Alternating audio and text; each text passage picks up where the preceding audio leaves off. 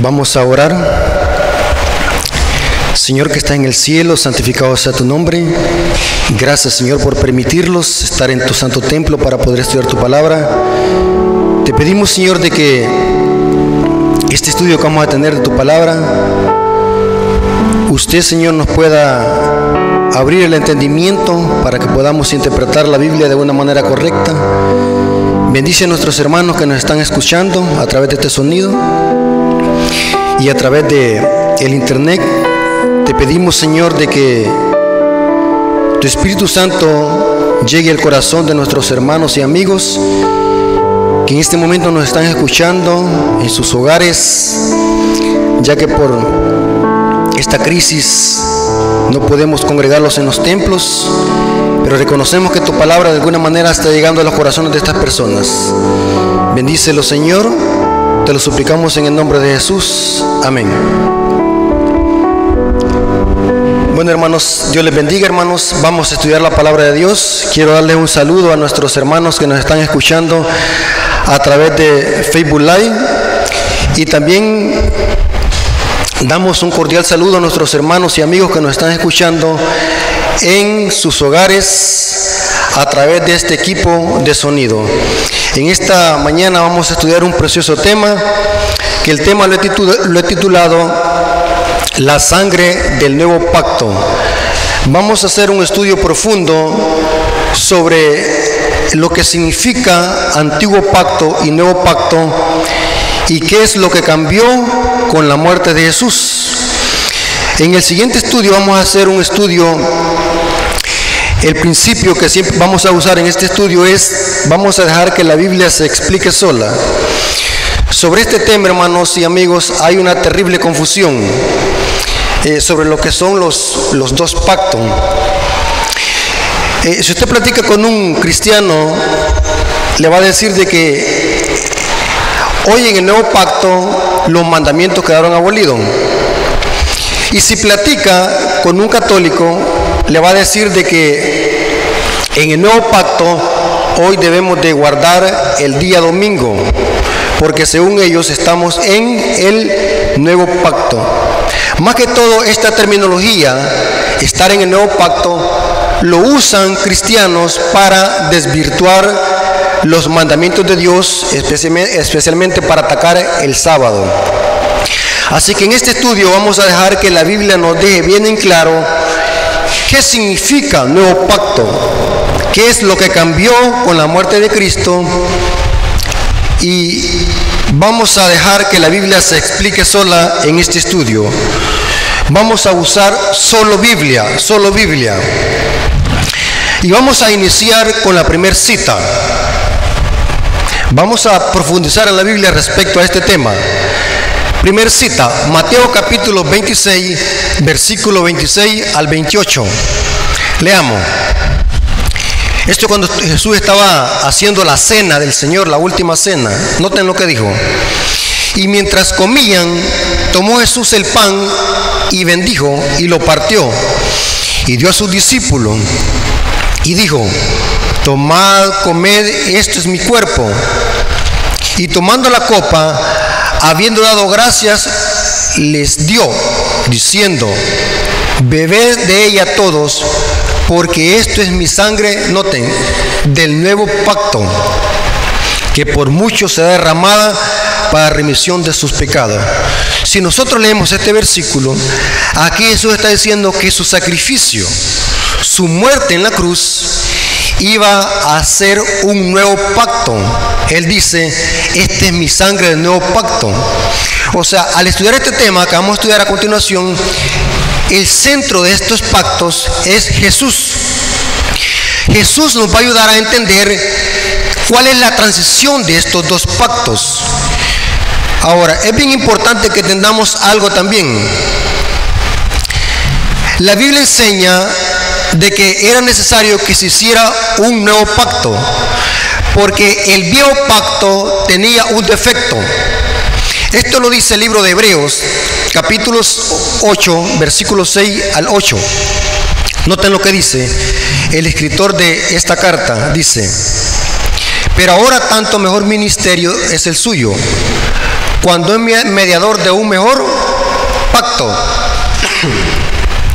establecido sobre mejores promesas, porque si aquel primero hubiese sido sin defecto, noten que el antiguo pacto tenía un defecto, ciertamente no se hubiera procurado lugar para el segundo, porque reprendiéndoles dice, He aquí vienen días, dice el Señor, en los que estableceré con la casa de Israel y la casa de Judá un nuevo pacto. ¿Por qué era necesario que se hiciera un nuevo pacto? Porque este versículo está diciendo que el antiguo pacto tenía un defecto. Y vamos a ver cuál era ese defecto del antiguo pacto. Y que con la muerte de Jesús este viejo pacto fue modificado y fue puesto un nuevo pacto gracias al sacrificio y muerte de nuestro Señor Jesucristo en la cruz del Calvario. Vamos a ver por qué este viejo pacto tenía defectos. Para eso vamos a ver cuatro elementos que incluía el viejo pacto y que estos elementos eran defectuosos. Primer elemento que tenía el viejo pacto era de que incluía sacrificios de animales para el perdón de los pecados. Notemos lo que dice Génesis capítulo 3 versículo 21. Génesis capítulo 3 versículo 21 dice, y Jehová Dios hizo al hombre y a su mujer túnicas de pieles y los vistió. Esto representa que Adán y Eva fueron vestidos con la justicia de Cristo. Y se simbolizó, se mataron dos corderos por lo menos. Aquí dice que fueron vestidos con túnicas de pieles. Este sistema de sacrificios en el santuario fue más oficializado. Matar corderos para el perdón de culpa. O sea, cuando un pecador había pecado, un ejemplo, si alguien se había robado una gallina de su vecino y si este pecador se arrepentía, conseguía un cordero, iba a la puerta del tabernáculo y lo sacrificaba para perdón de los pecados. Esto lo dice Levítico capítulo 4, versículo 1 al 4. Noten cómo dice. Habló Jehová a Moisés diciendo, habla a los hijos de Israel y diles, cuando alguna persona pecare por hierro en alguno de los mandamientos de Jehová, sobre las cosas que no se han de hacer e hiciese alguna de ellas, el sacerdote ungido pecare según el pecado del pueblo, o sea, esto, esto, incluye a los sacerdotes también, ofrecerá a Jehová por su pecado que habrá cometido un becerro sin defecto para expiación. Traerá el becerro a la puerta del tabernáculo de reunión delante de Jehová y pondrá su mano sobre la cabeza del becerro y lo degollará delante de Jehová. Este sistema de sacrificios era lo que usaba el pueblo de Israel para el perdón de los pecados, para quitarse la culpa simbólicamente. Otro elemento que contenía el viejo pacto era que los sacerdotes levitas servían como mediadores. En otras palabras, cuando el pecador había sacrificado el cordero, el sacerdote servía como un tipo de mediador para introducir esa sangre del cordero al santuario y así el santuario quedar contaminado simbólicamente por el pecado del pueblo. El sacerdote servía como mediador. Y según la ley dice que este sacerdocio tenía que ser únicamente de la descendencia de Araón, de los levitas. En otras palabras, no todos los levitas eran sacerdotes, pero sí todos los sacerdotes eran levitas, porque los únicos que tenían que oficiar en el santuario como mediadores eran sacerdotes levitas, especialmente de la familia de Araón. Noten lo que dice Levítico capítulo 4, versículos 5 al 7. Y el sacerdote ungido tomará la sangre del becerro y lo traerá al tabernáculo de reunión. Mojará el sacerdote de su, dedo en la sangre y rociará aquella sangre siete veces delante de Jehová. Esto es cuando entraba al tabernáculo y contaminaba el santuario simbólicamente a través de la sangre hacia el velo del santuario. El sacerdote pondrá de esa sangre sobre los cuernos del altar del incienso aromático que está en el tabernáculo. De esta manera el sacerdote levita servía como mediador. Este era un segundo elemento del viejo pacto. Noten lo que dice Hebreos capítulo 10 versículo 11. Hebreos capítulo 10 versículo 11 dice, y ciertamente todo sacerdote, y quiero hacer un paréntesis, la Iglesia Católica usa estos textos para enseñar de que aquí se está hablando de sacerdotes católicos o curas católicos. Eso es sacar de contexto la cita. Aquí el apóstol Pablo está haciendo un contraste en el sacerdocio levita y el sacerdocio inmutable de Cristo. De los sacerdotes que se habla aquí es de los levitas que oficiaban en el santuario. Y noten lo que dice Hebreos 10:11. Y ciertamente todo sacerdote está día tras día ministrando y ofreciendo muchas veces los mismos sacrificios que nunca pueden quitar los pecados. Este era un segundo elemento del pacto, del biopacto. Sacerdotes humanos, descendientes de la familia de Aarón, que servían como mediadores para ministrar en el santuario y llevar la sangre de la culpa dentro del tabernáculo. Muy importante eso. Muy importante. Hebreos 5, 1 al 4, hablando de este sacerdocio, dice, porque todo, Hebreos capítulo 5, versículo 1 al 4, porque todos somos sacerdotes tomado entre los hombres, es constituido a favor de los hombres en lo que a Dios se refiere. Está hablando de sacerdotes levitas, no de curas católicos. Eso es sacar de contexto la cita. Hay que tener cuidado con esa, con esa interpretación que el, catolicismo romano le da a estos textos bíblicos. Y sigue diciendo, para que presente ofrendas y sacrificios por los pecados, para que se muestre paciente con los ignorantes y extraviados, pues que, pues, puesto que él también está rodeado de debilidades. O sea, estos sacerdotes que servían como mediadores entre pecadores y Dios para administrar el santuario, también eran pecadores porque también ofrecían sacrificios por sí mismos, eran pecadores. Y sigue diciendo, y por causa de ella, Él debe ofrecer por los pecados, tanto por sí mismos como también por los del pueblo. Qué terrible, o sea, tanto el pueblo era pecador como el sacerdote era pecador y tenía que hacer sacrificios también por sí mismo y por su familia. Y nadie tomará para sí mismo esta honra, sino aquel que es llamado por Dios, como lo fue Araón. Araón era el que tenía que administrar y su familia en el tabernáculo, porque era levita. Tercer elemento del biopacto es que el biopacto tenía circuncisión, el rito de la circuncisión. Note lo que dice Génesis capítulo 17, versículo 9 al 11. Génesis capítulo 17, versículo 9 al 11. Noten este tercer elemento del biopacto. Dijo de nuevo Dios a Abraham, en cuanto a ti guardaré mi pacto, tú y tu descendencia después de ti, por sus generaciones. Este es mi pacto que guardaréis. Noten que Dios hace un pacto con Abraham. ¿Y de qué se trataba este pacto?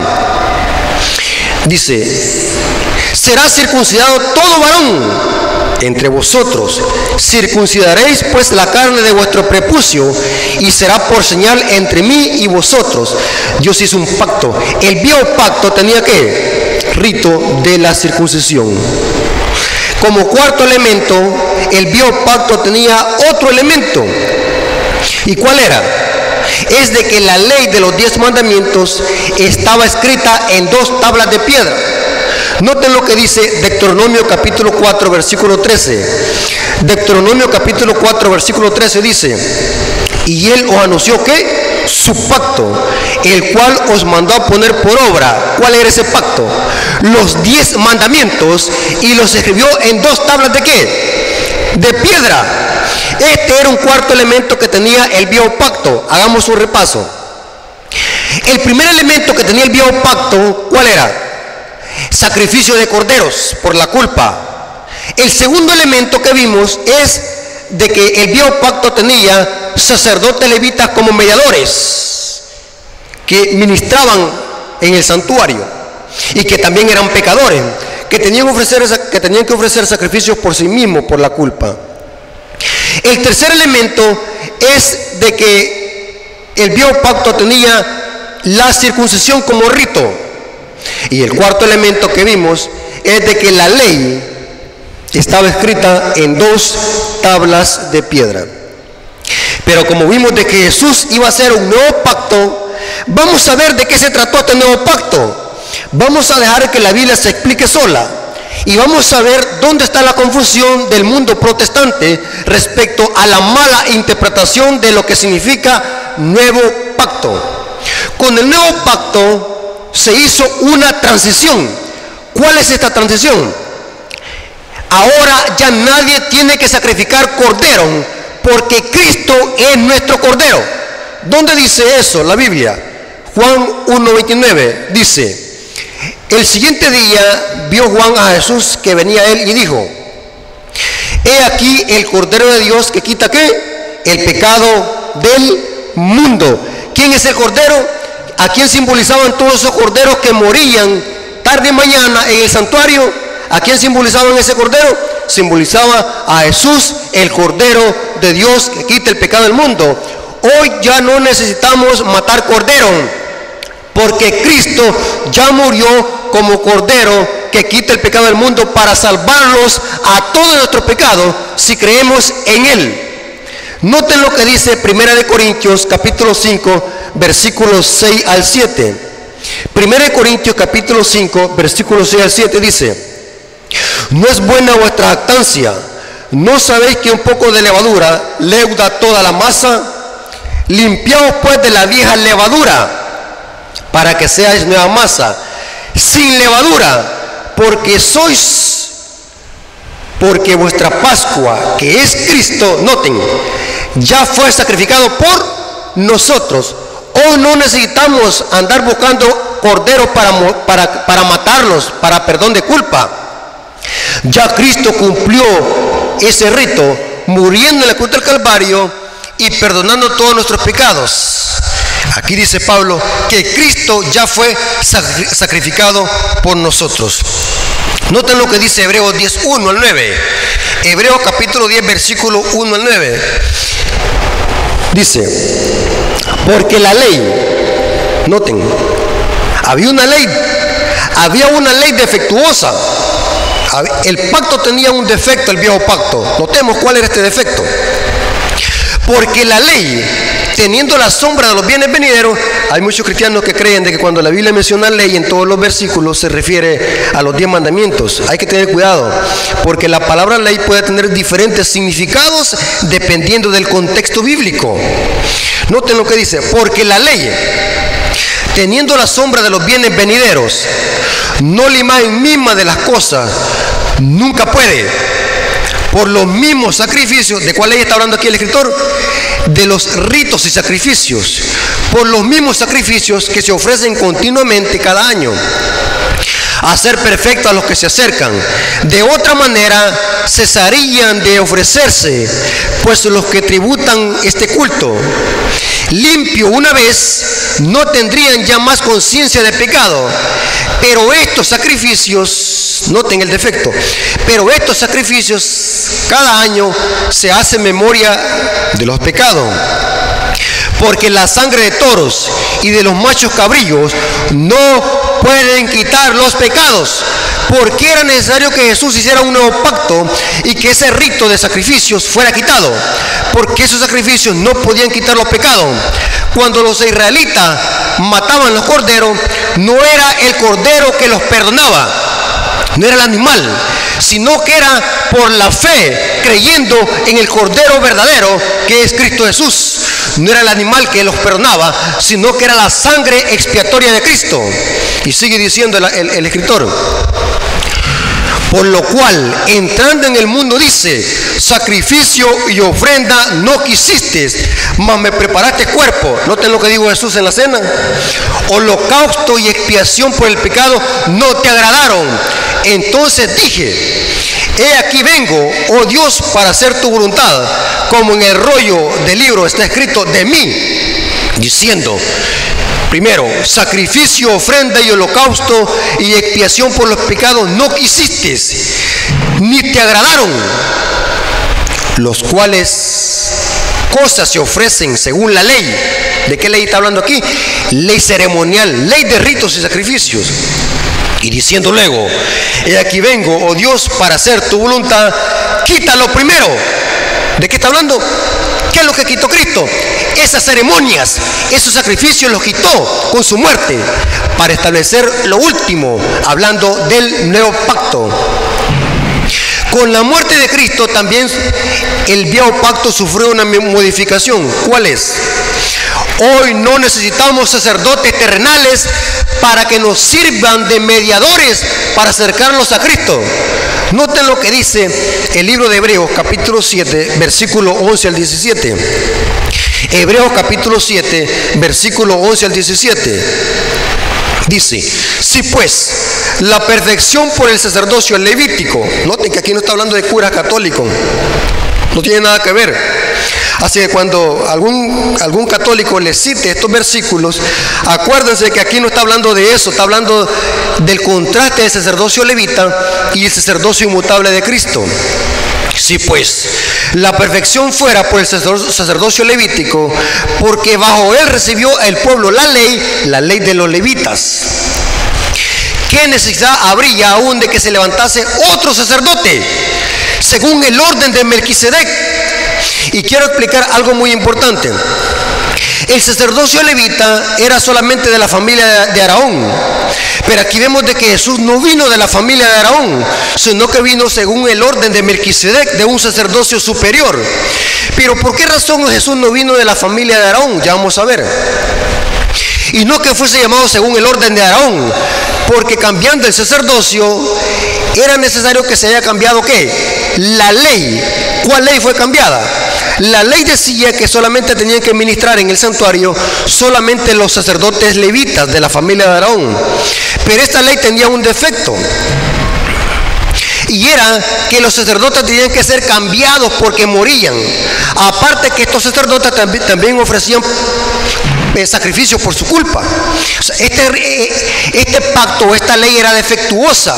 El defecto en sí estaba en el, en el hombre, en el humano, en el sacerdocio humano. Y sigue diciendo, porque manifiesto que nuestro Señor vino de la tribu de Judá como rey. Los que venían de Judá eran los reyes, de lo cual nada habla Moisés tocante al sacerdocio. Claro, porque los que venían de la tribu de Judá eran solamente los reyes. Y Cristo es rey según la tribu de Judá, según Apocalipsis 5. Pero dice, y esto aún es manifiesto, si a semejanza de Melquisedec se levanta un sacerdote distinto. ¿Cuál es ese sacerdote distinto en el nuevo pacto? no constituido conforme a la ley del mandamiento acerca de la descendencia, sino que según el poder de una vida indestructible. ¿Y cuál es este sacerdote? Mejor que el araónico, pues se da testimonio de él. Tú eres sacerdote para siempre según el orden de Melquisedec. En el nuevo pacto ya no tenemos sacerdotes terrenales. Ahora Cristo es nuestro sacerdote según el orden de Melquisedec. Ya no necesitamos hoy un hombre para que los sirva de mediador para acercarlos a Cristo.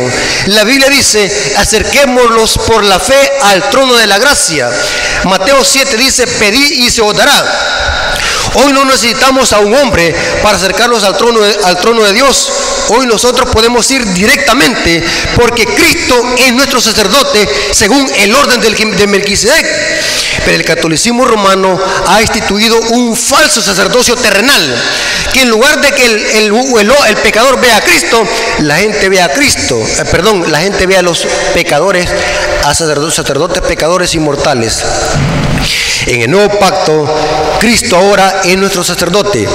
Los sacerdotes humanos terminaron porque ese sacerdocio era defectuoso. Los sacerdotes tenían que morir y al mismo tiempo pagar por su culpa. Era, defectuoso eso. En Cristo se cumple un sacerdocio inmutable que vive y reina para siempre según el orden de Melquisedec. No se crea en ese cuento de que ahora Dios ha puesto sacerdotes en la tierra. Los sacerdotes terminaron con la muerte de Cristo. Hoy hay un nuevo sacerdocio. ¿Y cuál es? Según el orden de Melquisedec, que es Jesús. Pero aquí hay algo bien interesante. El libro de Hebreos, capítulo 7, versículo 22 al 25, dice algo muy interesante. Hebreos capítulo 7, versículo 22 al 25. Por tanto, Jesús es hecho fiador de un mejor pacto. Y los otros sacerdotes llegaron a ser muchos debido a que por la muerte no podían continuar. ¿Era defectuoso ese pacto? Sí. ¿En dónde estaba el defecto? En el hombre. Porque estos hombres eran pecadores. Mas esto, por cuanto permanece para siempre, tiene un sacerdocio inmutable. Aquí no está hablando del sacerdote católico, está hablando del sacerdocio inmutable de Cristo, por lo cual puede también salvar perpetuamente a los que por, que por él se acercan a Dios, viviendo siempre para interceder por ellos. Cristo es nuestro sacerdote en el nuevo pacto. Pero lo interesante es, hermanos, de que en el nuevo pacto el sacerdocio tiene una aplicación espiritual con la iglesia. Esto lo dice Pedro en 1 de Pedro 2.9. Noten. Ahora nosotros somos los sacerdotes. Mire qué interesante. La verdad bíblica con el concepto católico romano. El católico romano dice que Dios ha puesto sacerdotes para que nosotros lo confesemos los pecados con ellos. El concepto bíblico es que el sacerdocio humano terminó y el creyente por la fe o toda la iglesia que cree por la fe en Cristo Jesús se constituye un sacerdocio. Noten lo que dice el apóstol Pedro en 1 Pedro 2.9 y ya les voy a explicar por qué nosotros, cada creyente, somos sacerdotes. Mas vosotros sois linaje escogido. Son términos que el apóstol Pedro le está aplicando a la iglesia gentil. Vosotros sois real sacerdocio, nación santa, pueblo adquirido por Dios para que anuncies las virtudes. ¿Por qué somos sacerdotes nosotros? ¿Por qué cada creyente es sacerdote? Para que anuncies las virtudes de aquel que os llamó de las tinieblas a la luz admirable. Qué interesante, hermano. Nosotros somos sacerdotes porque anunciamos el Evangelio. En otras palabras, cuando nosotros predicamos el Evangelio a un incrédulo, estamos sirviendo como mediadores entre el pecador, entre ese pecador y Cristo. ¿Por qué razón? Porque nosotros tenemos el Evangelio, porque para eso fuimos llamados. Mire qué interesante cuando nosotros predicamos el Evangelio, estamos sirviendo como sacerdote. Somos como un mediador entre el pecador y, y Dios. y este término Pedro se lo aplica a qué? A toda la iglesia. Somos sacerdotes espiritualmente. Cada creyente que cree por la fe en Cristo llega a constituirse un sacerdote de Dios, espiritualmente hablando. Interesante. Lo que cambió también en el nuevo pacto fue también la circuncisión. Notamos de que la circuncisión se hacía donde? En el prepucio. Pero con la sangre del nuevo pacto, noten qué es lo que pasó. ¿A dónde se tiene que hacer la circuncisión hoy? En el nuevo pacto. Romanos 2, 28 y 29. Romanos 2, 28 y 29 dice, pues no es judío el que lo es exterior ni la circuncisión la que se hace que exteriormente en la carne, sino que es judío el que lo es interior. No tenga dónde se hace la, circuncisión hoy. Antes los israelitas para formar parte del pueblo, ¿a dónde se la hacían? En el prepucio. Y eso dolía, ese rito. Por eso es que algunos eruditos dicen que a los bebés se les hacía pequeño porque cuando se hacía grande este rito, eso, eso pulsaba, dolía mucho y no había penicilina como hay hoy para calmar ese dolor. Por eso es que yo, había dicho que la circuncisión tenía que hacerle a los niños, pero el mensaje era para qué? Para el pueblo. Esa circuncisión representaba una circuncisión en el corazón del creyente. Y dice Pablo, pues no es judío el que lo es exteriormente, ni la circuncisión la que se hace exteriormente en la carne, sino que es judío el que lo es interior. Y la circuncisión es la del corazón. ¿Qué es lo que tenemos hoy en el nuevo pacto? Una circuncisión en el corazón. Hoy nadie se circuncida en el prepucio, porque hoy la verdadera circuncisión ¿a dónde es? En el corazón, en el espíritu, no en la letra la alabanza de la cual no viene de los hombres, sino que de Dios. ¿Qué significa circuncidarse? 1 Corintios 7, 19. 1 Corintios 7, 19 dice el apóstol Pablo, dice, la circuncisión nada es. Y la circuncisión nada es. Eso no sirve de nada. Está circuncidado o no, eso no sirve de nada. ¿Qué es lo que vale para Dios? Sino el guardar qué? Los mandamientos de Dios. ¿Qué representa la circuncisión hoy en el nuevo pacto? Guardar los mandamientos de Dios. Pero también la Biblia dice que el nuevo pacto sufrió una modificación. La ley estaba escrita qué? En dos tablas de piedra, eso lo vimos. Pero la ley, miren qué pasó, hermano, y voy a dedicar un tiempo a esto, a este tema, porque la confusión está aquí, en el protestantismo y el catolicismo romano. Aquí es que tienen el tropiezo y vamos a despedazar este texto. Si usted le pregunta a un protestante sobre los mandamientos de Dios y el sábado, él le va a decir, nosotros estamos en un nuevo pacto. Hoy en el nuevo pacto guardamos los mandamientos de Cristo. La ley quedó abolida en la cruz del Calvario. Si usted le pregunta a un católico si hay, que guardar los mandamientos de Dios, incluyendo el sábado como día de reposo, el católico seguramente le va a decir también, hermano, estamos en el nuevo pacto. Hoy en la, en la nueva alianza guardamos el domingo. Así le dicen. Pero vamos a ver a dónde está el error de esta interpretación. En el antiguo pacto, la ley a estaba? En dos tablas de piedra. Y vamos a ver ahora, vamos a dejar que la Biblia se explique sola, hermanos. Y les voy a explicar algo bien importante. No me crean a mí, no le crean a nadie. Váyanse al texto bíblico a ver qué es lo que dice el texto bíblico. No le crean a nadie por muy alto que sea su puesto. Examinen el, texto bíblico a ver qué es lo que cambió en el nuevo pacto. Noten lo que dice, qué es lo que cambió. Y vamos a ver que en el nuevo pacto no fue la ley lo que cambió. No fue la ley moral lo que cambió. No fueron los diez mandamientos que cambió. Sino que en lugar de escritura, de tablas de piedra, a dos tablas espirituales o virtuales, que es la mente y el corazón. No hay ningún texto bíblico donde diga que en nuevo pacto fue la ley lo que cambió. El texto bíblico dice que lo que cambió fue el lugar de escritura. Noten y leamos con cuidado el texto bíblico. Hebreos capítulo 10, versículo 15 al 17.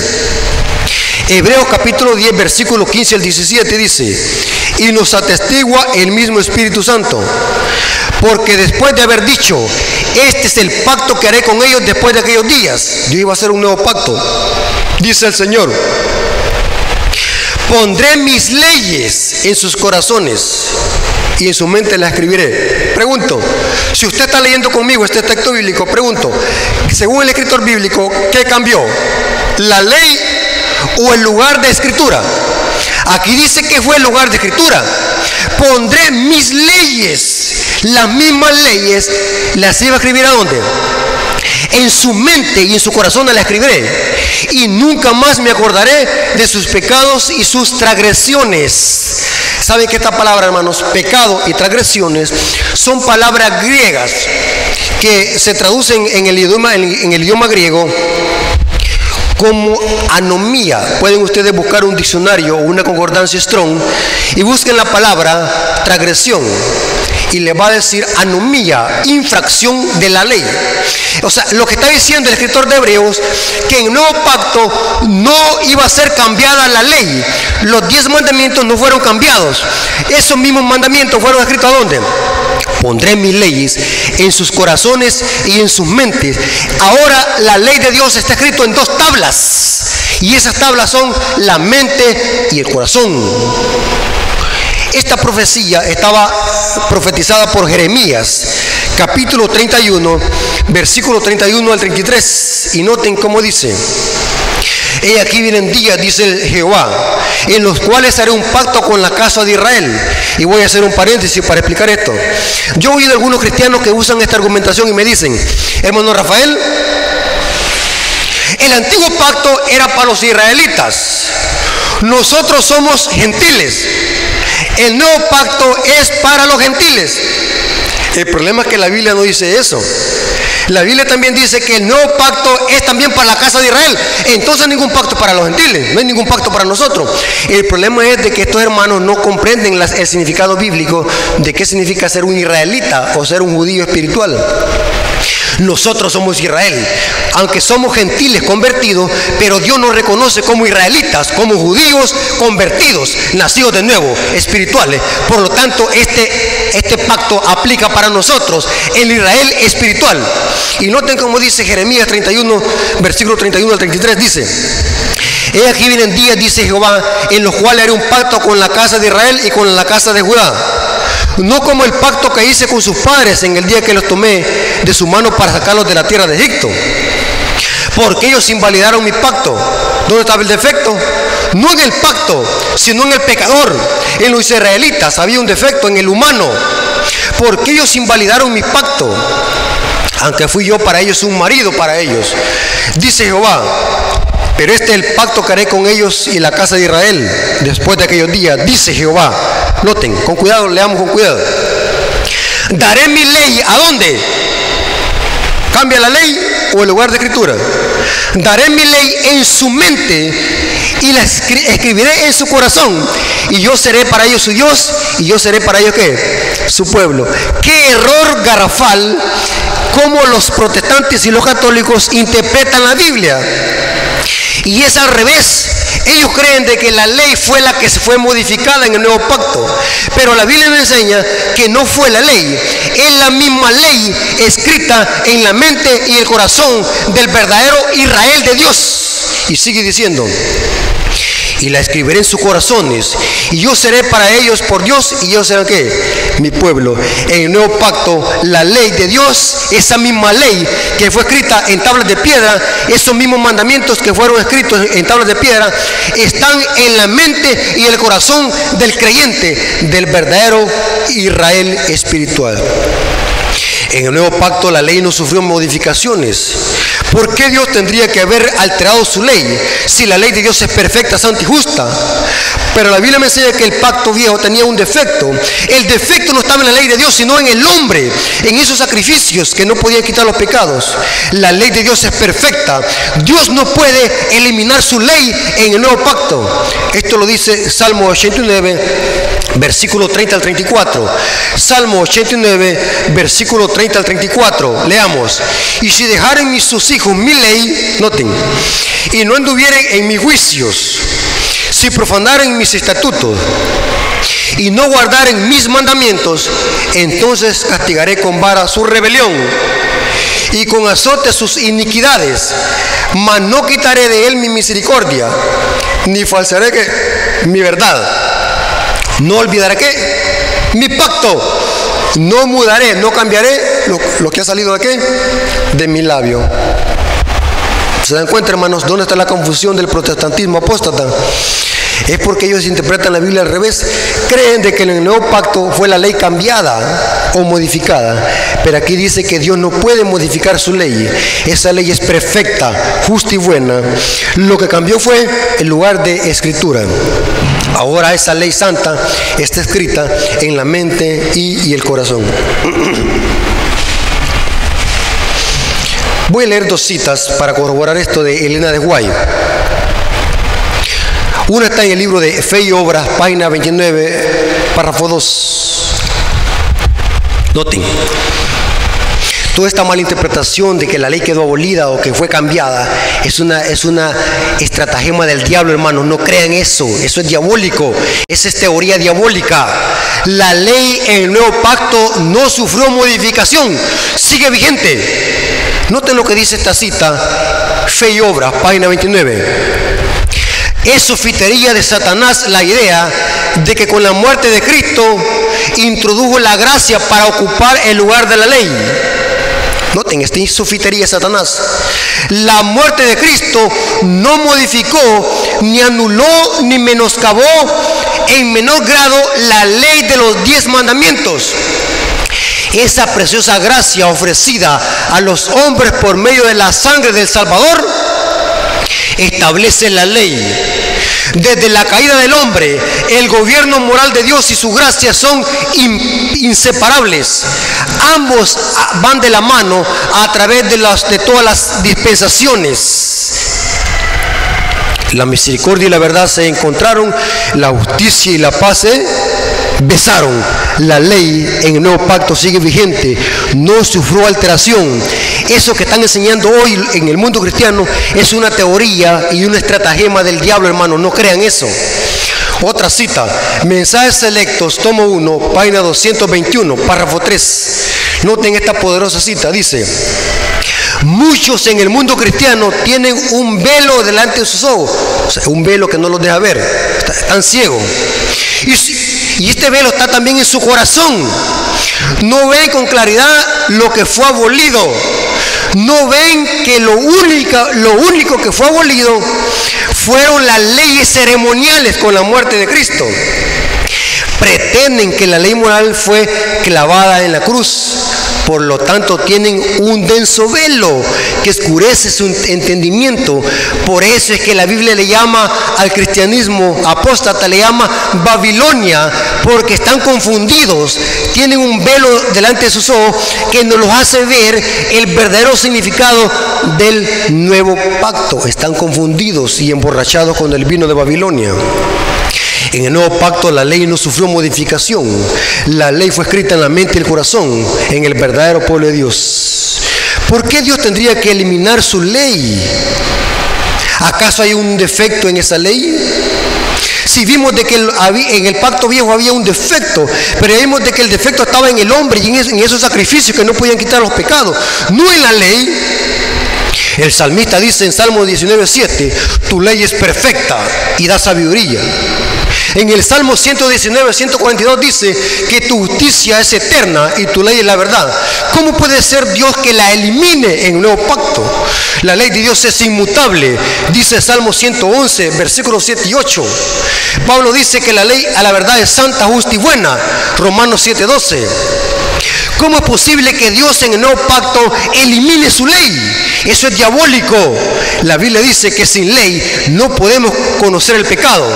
Eso lo dice Pablo en Romanos 3.20, Romanos 7.7 y 1 Juan 3.4. La enseñanza que la ley sufrió modificación, el nuevo pacto, hermanos, es una teoría y una invención humana que se creó en la mente maestral del diablo, hermanos.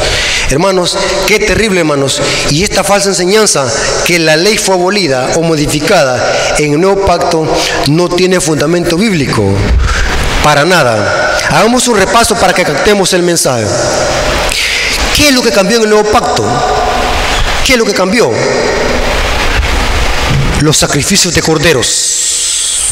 Nadie tiene que matar corderos hoy porque Cristo es nuestro cordero.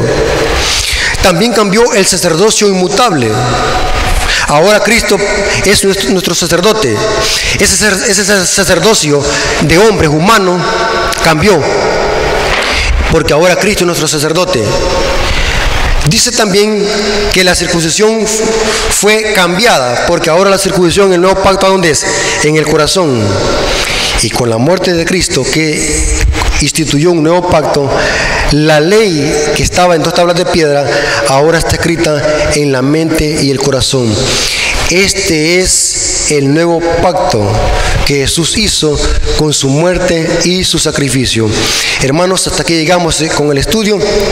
Espero que hayamos captado el mensaje y que la honra y la gloria sea por nuestro Dios. Pueden corroborar las citas, hermanos, y podrán ver, hermanos, que Dios no puede eliminar su ley. Esa ley es inmutable y eterna. Satanás quiere inculcarle esta mentalidad a la gente. Pero esto es erróneo, hermanos. No se dejen engañar. Lean su Biblia. Estudien su Biblia para que podamos detectar estos errores. La palabra de Dios dice que la muerte de Cristo reafirmó su ley, la confirmó. El apóstol Pablo dice, luego por la fe invalidamos la ley en ninguna manera. Hermanos y amigos, espero que este estudio haya sido de bendición para nuestras vidas y no nos podamos dar engañar por los falsos maestros y podamos estudiar la Biblia para glorificar el nombre de nuestro Dios. Dios nos bendiga a todos y pasen un feliz sábado. Amén.